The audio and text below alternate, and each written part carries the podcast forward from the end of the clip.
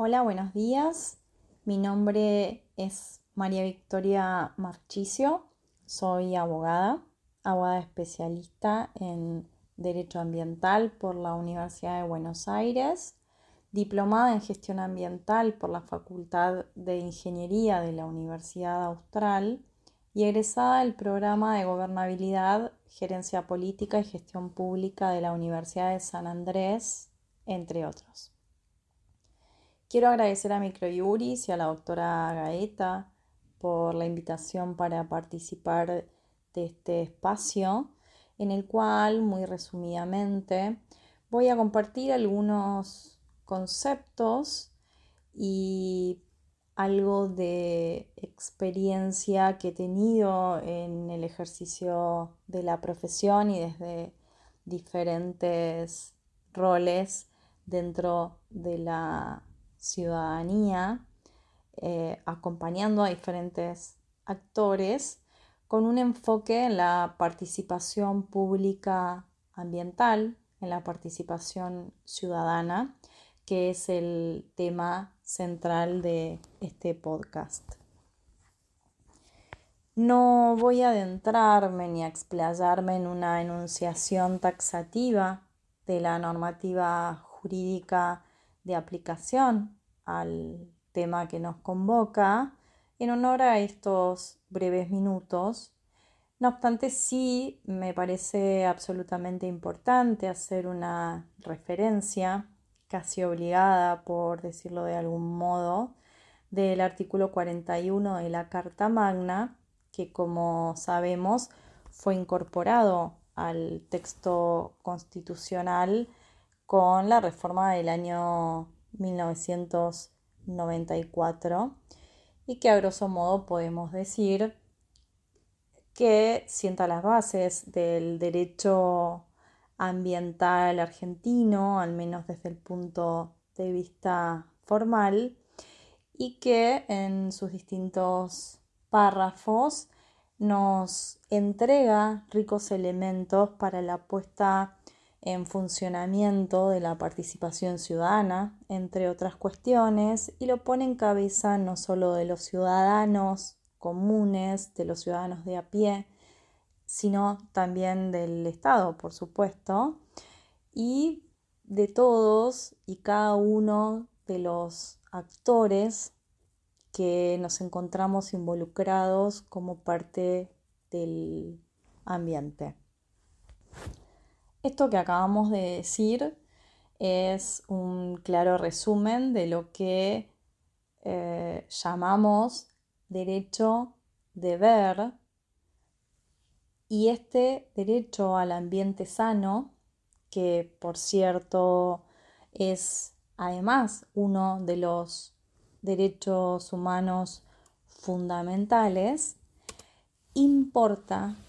una necesidad de involucrarnos desde el lugar que nos toque en el cuidado de este ambiente desde todas las aristas y em, asumir un rol activo desde la ciudadanía fundamentalmente porque si bien sabemos que al momento de elegir nuestras autoridades en el poder ejecutivo principalmente, ellos tienen a su cargo esta delegación del ejercicio de los derechos y de la protección, en este caso del ambiente, pero no resulta suficiente con la queja a la que estamos acostumbrados los ciudadanos, sino que eh, al ser nuestra obligación también, este, este deber que tenemos de proteger el ambiente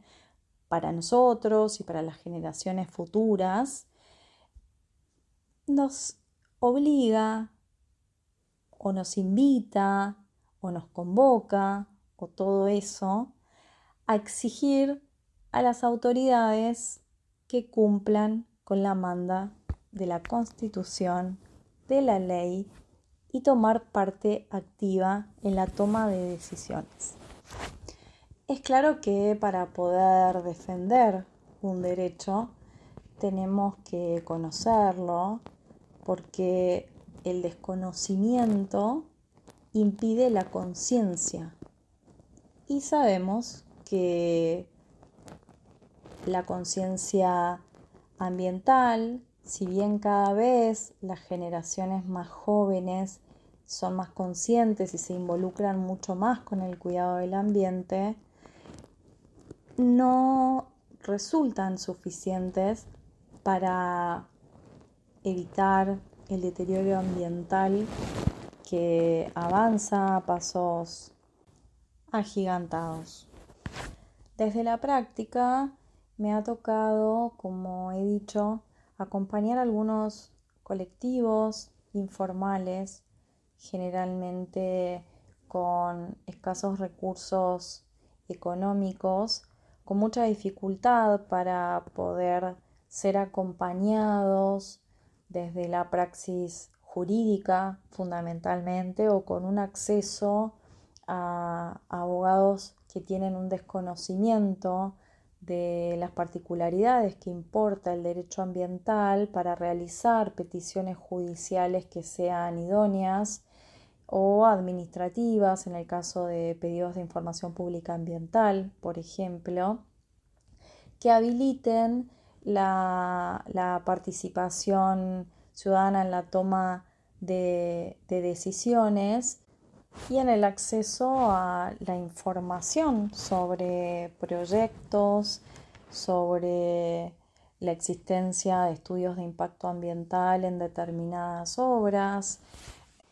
y numerosos casos que deberían necesariamente involucrar a los actores locales y a la ciudadanía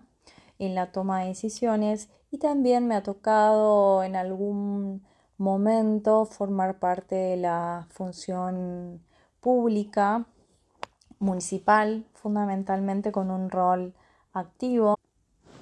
en proponer mesas de trabajo para las cuestiones ambientales o talleres, eh, contando con la experiencia de haber formado parte de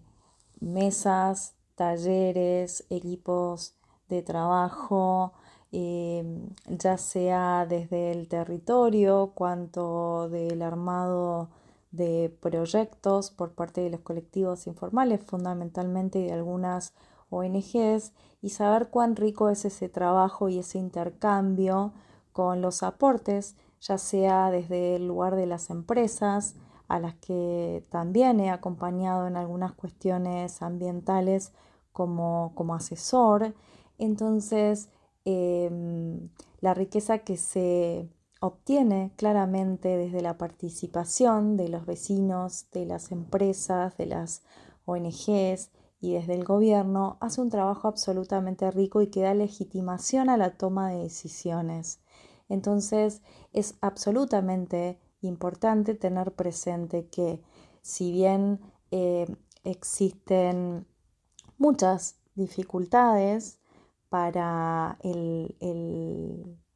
el, desarrollo ordenado hoy en la práctica, se puede lograr trabajar en conjunto y la participación ciudadana no debe ser una alternativa, sino que debe ser la moneda común, por decir de algún modo. La toma de decisiones es fundamental con todos los actores. Los ciudadanos, los más cercanos a la conflictiva ambiental o los más cercanos al proyecto que se va a desarrollar tienen gran conocimiento. Por eso se nos está acabando el tiempo y dejo esta reflexión con esta importante mm, conclusión que es la de, por ejemplo, eh, frente a la no invitación de una empresa, por poderosa que sea, o del gobierno para participar, animarnos a exigirlo porque es nuestro derecho y es también nuestro deber. Quiero agradecerles estos minutos que me regalaron para compartir estas ideas de manera muy resumida y espero que nos podamos encontrar en otro podcast.